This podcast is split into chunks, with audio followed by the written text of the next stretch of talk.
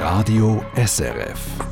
Die Wirtschaftswoche heute mit Rudolf Strahm. Er ist Ökonom und Chemiker, war lange im Nationalrat und war auch Preisüberwacher. Und in der heutigen Sendung werden wir mit ihm auch über Preise sprechen, vor allem auch über unser Gefühl, dass aktuell einiges teurer wird. Zuerst aber geht es um den fehlenden Schnee und die Folgen für die Tourismusgebiete. Mein Name Matthias Heim. Ja, Rudolf Strahm, wie haben Sie es eigentlich so mit Winter und Wintersport aktuell? Ich habe mein Leben lang äh, Wintersport betrieben. Ich mache es noch heute mit 80 äh, Jahren, vor allem äh, Langlauf, aber ich mache noch Eislauf und mit den Großkindern auch Alpinski, allerdings etwas reduziert in diesem Winter natürlich. Eben in tieferen Lagen fällt der Schnee oder es hat so weiße Kunstschneebänder, die grüne Matten zieren. Was geht Ihnen bei diesen Bildern durch den Kopf? Ja, wenn man äh, ein älteres Semester ist, ist man nicht so äh, schockiert, weil es immer wieder schneearme Tage in den Altjahrswochen gab. Und dann kamen die großen Schneemengen erst im Januar. Aber äh, bedenklich sind natürlich die langfristigen Trends auch für den alpinen Sport. Der Kunstschnee war ja so etwas wie die Versicherung lange Zeit für eben schneearme Winter, die es immer wieder gab. Aber selbst dieser Kunstschnee, der, ja, der versickert ja jetzt wortwörtlich im Boden. Ja, das ist schon so. Man brauchte schon seit den 80er Jahren hat man Schneekanonen eingeführt und so. Und das hatte keine große Rolle gespielt, kostenmäßig. Äh, mit äh, damals Strompreisen von drei, vier Rappen pro Kilowattstunden. Und heute fällt das natürlich ganz anders ins, ins Gewicht und braucht auch größere Investitionen. Aber nicht wahr, dass der Trend längerfristig wird ja seit 20, 30 Jahren mehr oder weniger manifest. Und trotzdem stellt sich ja die Frage, sind die Tourismusorte vielleicht auch etwas blind jetzt in diese Entwicklung gegangen? Oder die andere Frage stellt sich ja, wie soll es jetzt weitergehen? Oder? Ja, was strukturell schon seit langem ein Thema ist, ist jetzt etwas bewusster geworden und manifest geworden. Aber nicht, weil die grundlegende Problematik war ja das, man könnte von einem Hamstereffekt im alpinen Raum sprechen in alpinen Destinationen, nicht wahr? Die Hotels verlangten mehr Bergbahnen, meist natürlich äh, subventioniert mit Gemeindegeldern und öffentlichen Geldern. Aber größere Bergbahnen erfordern natürlich dann mehr Tourismusbetten, äh, mehr Gäste, sei es in Hotels oder eine Zeit lang bis 2014 etwa auch mit dem Zweitwohnungsbauboom, aber auch der Boom von größeren Hotels Resorts und Destinationen. Und äh, das hat sozusagen einen Zyklus von Investitionen erfordert, der neue Investitionen äh, erfordert. Mehr Betten, mehr Bergbahnen, mehr Bergbahnen erfordern mehr Betten. Und dieser Teufelskreis, den spürt man jetzt. Natürlich, wie soll das weitergehen mit den Investitionen? Nicht wahr? Das kostet immer mehr und das führt natürlich jetzt schon in eine Sackgasse, die zu grundlegenden Überlegungen führt. Ich weiß nicht, ob die Tourismusdirektoren, ob denen das wirklich bewusst ist. Und diese Frage stellt dann sicherlich eben vor allem Skigebiete in tieferen Lagen und da sprechen wir nicht mehr bis 1000 Meter, sondern eben wahrscheinlich inzwischen bis 2000 Meter durchaus vor äh, ganz entscheidende Fragen oder Weichenstellungen. Ja, richtig. Die einen äh, meinen immer mehr in äh, Kunstschnee auszuweichen, also more of the same oder einfach in höheren Lagen zum Teil. Andere äh, rufen jetzt nach neuen touristischer Infrastruktur, Eishallen, Wintersporthallen, Eventinstallationen, aber auch das kostet. Und da stellt sich jetzt schon die Frage, wo ist da die Grenze? Es ist leichter, einen Bauboom respektive einen Entwicklungsboom anzukurbeln, das sind alle Profiteure, als einen Entwicklungsboom, der dann in die falsche Richtung geht, auch wieder abzubremsen. Dann gibt es auch Verlierer. Und ich glaube, man spürt, dass jetzt eine gewisse Ernüchterung da ist und man nach neuen Wegen sucht. Aber das ist auch nicht so leicht im alpinen Raum natürlich. Ja, dieser vergleichsweise warme Winter hat ja natürlich auch sein Gutes, wenn wir jetzt auf die aktuelle Energieversorgung blicken. Es ist ja nicht klirrend kalt in ganz Europa eigentlich nicht und entsprechend brauchen wir auch nicht so viel Strom und Gas. Und äh, in Deutschland hat die Bundesnetzagentur das ist die staatliche Abteilung, die die Gasversorgung überwacht, diese Woche Folgendes gesagt. Und ich zitiere da, insgesamt bewertet die Bundesnetzagentur die Lage als weniger angespannt als zu Beginn des Winters. Eine Gasmangellage in diesem Winter wird zunehmend unwahrscheinlich. Ja, Rudolf Stramm, wenn wir das so hören, sind das grundsätzlich auch gute Nachrichten für die Schweiz? Das sind gute Nachrichten. Ob es übertriebener Alarmismus war, was man im Sommer, Herbst äh, da publiziert hat, oder ob es sich gerechtfertigt hat, wissen wir erst natürlich nächsten Sommer. Nicht wahr? Man hat einfach natürlich die Verbrauchsprognosen fortgeschrieben und ist zum Schluss gekommen, da fehlt nun natürlich das russische Gas. Aber positiv ist doch jetzt, das System hat reagiert. Nicht wahr? Das ganze Energieversorgungssystem hat jetzt vorausschauend, ausgelöst durch diese externen Ereignisse, Krieg und äh, Sanktionen, hat es aber immerhin reagiert und ich glaube jetzt im Rückblick nicht von selber, sondern schon mit Hilfe der öffentlichen Hand, nicht wahr? Äh, und man hat aber doch jetzt zwei Dinge, muss man jetzt sehen. Ich glaube, wir sind da fast in einem Paradigmenwechsel. Erstens, die Energieversorgung ist systemrelevant. Ist ein Service Public, aber es ist systemrelevant, weil nämlich die Kosten schon nur eines Tages ohne Energie oder Strommangel würde viel, viel höher sein und als, als jetzt alle Maßnahmen. Und zweitens, die Energieversorgung muss auch gelenkt werden. Das freie System der Energieversorgung mit Gas und, und Strom hat auch reagiert. Wie? Mit Explosion von Preisen. Nicht wahr? Fast äh, tödliche, erdrückende Preise für Gas. Genau, das war im Spätsommer der Fall, ja. Genau. Oder auch die freie Elektrizitätspreise. Wer äh, im freien Markt war und lange Zeit profitiert hat von billigen Preisen, ist jetzt fast erdrückt worden. Und es zeigt, der freie Markt, der, der spielt schon, aber er führt dann zu derart äh, extremen fast explosionsartigen Energiepreisen, dass, dass das nicht mehr erträglich ist. Und das hängt damit zusammen, Energie ist nicht ein Speichergut. Also Sie würden sagen, dass es richtig ist für die Haushalte und auch die Wirtschaft, dass der Staat da jetzt relativ stark auch eingegriffen hat in diese Energiemärkte? Es ist richtig und, und ist systemnotwendig geworden. Und Sie haben ja gesehen, auch in unserem doch eher liberal, äh, wirtschaftsliberal orientierten Parlament war dann von links bis rechts klare Einigkeit zuerst gegen Widerstände, dass zum Beispiel ein finanzieller Rettungsschirm nötig ist, diese Mindestreservepflicht für, äh, für Speicherwerke im Alpenraum.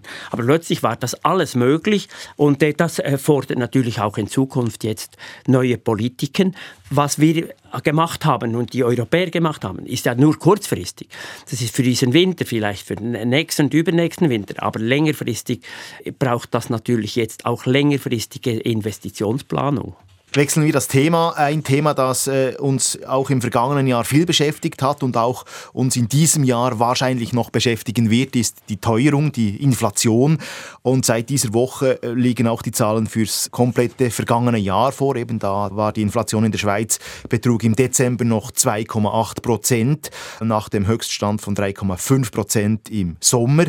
Haben wir das Schlimmste hinter uns bezüglich der Teuerung? Ah ja, alle Indikatoren zeigen, dass äh, sowohl in der Schweiz wie in Europa wir denn jetzt äh, am Wendepunkt sind oder das sogar den Wendepunkt überschritten haben und das wieder eher rückläufig ist.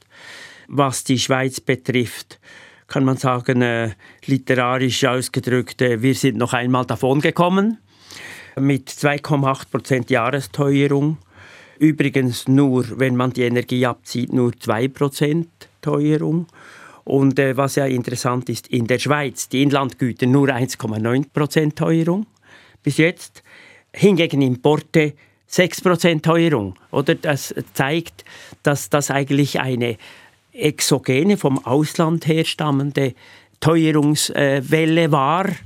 Und wenn Sie mich fragen, wie lange dauert das jetzt, bis das zurückgebildet ist, ist es schwierig zu sagen, weil wir haben dann Zweitrundeneffekte. Wir haben nicht wahr, steigende Löhne, die dann auf genau. die Kosten durchschlagen und die Unternehmen sich dann auch wieder überlegen, soll, muss, kann ich diese Kosten genau. weitergeben. Das ist, das ist richtig. Und die Dauer, die Timelags, also die zeitliche Verschiebung, die ist schwer abzuschätzen. Sie haben eben vorhin schon erwähnt, die Teuerung ähm, der Alltagsgüter in der Schweiz ist eigentlich auch im Vergleich zum Ausland relativ gering, relativ bescheiden und trotzdem äh, täuschen ja manchmal auch die, die nackten Zahlen oder zumindest wenn man einkaufen geht, hat man äh, so das Gefühl, doch da und dort seien die Produkte jetzt teurer geworden. Geht es Ihnen auch so oder lässt man sich da auch etwas täuschen von den ganzen Berichterstattungen über die Teuerung? Ja, genau. Also das subjektive Gefühl ist sonst nicht falsch, aber in, bei Preisen kann es auch täuschend sein. Das weiß der frühere Preisüberwacher. Eben, ist das ein neues Phänomen oder gab es das schon immer? Das gab es schon immer. Es gibt einfach, ja, ich würde fast sagen, politische Preise und unpolitische Preise. Wahrnehmungspreise und Nichtwahrnehmungspreise. Ein Liter Benzin, eine deutliche Wahrnehmung. Sofort Proteste und Briefe und so weiter. Wenn sie steigen? Wenn sie steigen. Wenn sie zurückgehen, dann sagt man nie, niemand etwas. Aber kennen die Leute den Preis eines Liters Milch, eines Joghurts und so weiter? Das wird kaum beachtet. Man darf sich nicht nur auf die Schlagzeilen und auch auf die kurzfristigen äh, Reaktionen der Parlamentarier, besonders in einem Wahljahr, verlassen, sondern man muss eben auch die einzelnen einzelnen Teuerungsfaktoren analysieren. Das macht übrigens auch die Nationalbank. Kurz, wir sind eigentlich jetzt gut davon gekommen, allerdings mit einem Preis noch, dass die natürlich die der Franken ist, äh, ist noch aufgewertet worden und das hat ja einen gewissen Teil der Importteuerung, der importierten Inflation natürlich aufgefangen, eben nicht alles. Vielleicht noch ganz kurz zurück zur Teuerung, eben die jetzt den Höchststand zumindest für den Moment überschritten hat. Auf wessen Erfolg ist das zurückzuführen? Ist es auf den Erfolg der SNB und der Zinserhöhung zurückzuführen oder ist es einfach einer gewissen wirtschaftlichen Abschwächung geschuldet, dass die Nachfrage etwas sinkt und logischerweise auch die Preise ja. etwas unter Druck kommen? Ja, also ganz sicher nicht äh, durch die Zinserhöhungen. Weder in der Schweiz noch in der EU hat das einen großen. Nein, ich glaube, es sind die strukturellen Faktoren. Der Anteil einer Volkswirtschaft, der für die Energiewirtschaft ausgegeben wird, spielt eine sehr wichtige Rolle. Wir haben keine Schwerindustrie mehr. Wir bauen keine Autos, kein Stahl, fast kein Stahl und so weiter. Und das ist natürlich anders als in Deutschland, in, in den Industrieländern mit Schwerindustrie. Das spielt eine Rolle. Und dann spielen eben die Energiepreise, haben eigentlich das ausgelöst und die Energiepreise sind natürlich rückläufig. Die Gaspreise extrem sogar, aber auch die Strompreise zu, zu, zurückgegangen. Und das hat natürlich auch eigentlich die Inflation jetzt in ganz Europa und in der Schweiz abgeschwächt. Die Nationalbanken können nicht mit Zinspolitik können sie nicht die Energiepreise steuern. Man kann dann die Zweitrundeneffekte, also wenn dann die, die Löhne steigen und das dann übertragen wird auf die Produktpreise, kann man die Wirtschaft dann drosseln, nicht wahr? Aber die höhere Zinsen haben dann eben möglicherweise auch den Effekt, dass man die Wirtschaft abwürgt, den Wirtschaftsgang. Und in diesem Dilemma stecken ja jetzt eigentlich alle Notenbanken. Ja, Rudolf Strahm, ich möchte noch kurz bei dieser Nationalbank bleiben. Am kommenden äh, Montag wird die Schweizerische Nationalbank wahrscheinlich einen gigantischen Verlust bekannt geben, schätzungsweise in der Größenordnung von 130 bis 140 Milliarden Schweizer Franken. Eine immens große Zahl und eigentlich eine Zahl, bei dem einem auch etwas ähm, ja, schwindlig wird das ist ein psychologisches Problem. Und da möchte ich jetzt sozusagen vorausschauend an alle Wirtschaftspublizisten, auch an Sie appellieren, wenn Sie von diesen Verlusten sprechen. Bitte benennen Sie das immer als Buchverlust, weil die Nationalbank hat nicht schlecht geschäftet oder Verluste gemacht, sondern das ist das sind die gesunkenen Aktienwerte und die gesunkenen Wertpapierwerte, die jetzt einfach zu Buche schlagen. Jahrelang sind sie gestiegen und die Nationalbank hatte Gewinne in Anführungszeichen. Und äh, jetzt, äh, wenn sie zurückgehen, sind es Verluste. Ich sage das deswegen, das ist meine langjährige Erfahrung. Leute haben Angst, wenn sie hören, ach, die Nationalbank macht Verluste. Oh, ist, ist der Franken nicht mehr sicher? Oder muss ich aufpassen?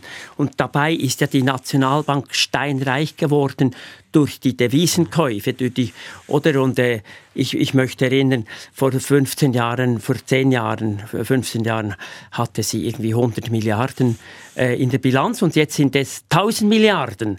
Und genau. deswegen muss man immer, vor allem publizistisch, sehr vorsichtig umgehen. Ich war immer der Meinung, die Nationalbank sollte eigentlich nicht wie eine Bank die Gewinne ausweisen, sondern die Gewinne unterteilen. Welcher Teilgewinn ist effektiver Kapitalertrag? Das ist ein realer Gewinn aus Dividenden und, äh, und Zinsen und so weiter. Der gehört äh, eigentlich dem Volk oder den Kanton und Bund. Und welcher Teilgewinn ist eigentlich nur Buchgewinn oder Buchverlust. Diese scharfe Trennung macht die Nationalbank nicht. Und das äh, ist auf lange Sicht eigentlich mehr Verunsicherung, als dass es äh, irgendwie etwas, äh, das Verdecken etwas nützt. Diese Buchverluste kommen vor allem eben unter anderem auch durch die großen Verluste an den Aktienmärkten zustande. Aber das heißt natürlich auch umgekehrt, dass äh, wenn die Aktienmärkte jetzt wieder kehren würden, wenn es wieder aufwärts geht, werden entsprechend auch die Gewinne oder eben die Buchgewinne wieder entsprechend groß. Ja, ja, ich gehe davon aus, das wird sich wieder erholen. Gerade deswegen müsste man eigentlich diesen Gewinn, also Buchgewinne und Verluste bei der Nationalbank ausscheiden und separieren äh, zu dem, was die Nationalbank natürlich jetzt auch äh, steigen konnte, nämlich die Dividenden und Zinseinnahmen, nicht wahr? Das, äh, das hat äh, hätte natürlich politische Auswirkungen. Wie viel soll, muss natürlich dann die Nationalbank an Gewinnen ausschütten? Aber ich finde es ungesund, dass die Nationalbank im einen Jahr 6 Milliarden ausschüttet wie letztes Jahr und im anderen Jahr nichts. Das ist auch für die Kantone und den Bund für die Budgetierung völlig schädlich. Das wird ja dann eine, eine Folge dieses riesigen Verlustes sein. Die Kantone werden wahrscheinlich dieses Jahr äh, nichts erhalten. Und da stellt sich die Frage, ja, muss man diese Gewinnausschüttung eben allenfalls jetzt auch wieder neu äh, diskutieren oder aufgleisen, jetzt wo es nichts zu verteilen gibt? Ja, ich äh, bin der Meinung, das ist übrigens, war auch im Finanzdepartement die Meinung, man muss das verstetigen. Man muss diesen Fonds verstetigen und eben die effektiven Gewinne aus Kapitalerträgen ausscheiden in einen Fonds, in einen Ausschüttungsfonds. Heute gibt es einen Ausschüttungsfonds, aber das ist eigentlich gar kein äh, reiner Ausschüttungsfonds, sondern die Nationalbank zieht jetzt vom Ausschüttungsfonds wieder die Währungsverluste und die Wertpapierverluste ab. Und in, in dem Sinn ist das eigentlich etwas, etwas eine getürkte, eine getürkte, versteckte Bilanzierung. Ja, Rudolf Strahm, Herzlichen Dank für das Gespräch. Das war die Wirtschaftswoche. Diese und alle weiteren Folgen der Sendung können Sie übrigens auch online nachhören unter srf.ch/audio. Am Mikrofon war Matthias Heim. Eine Sendung von Radio SRF. Mehr Informationen und Podcasts auf srf.ch-news.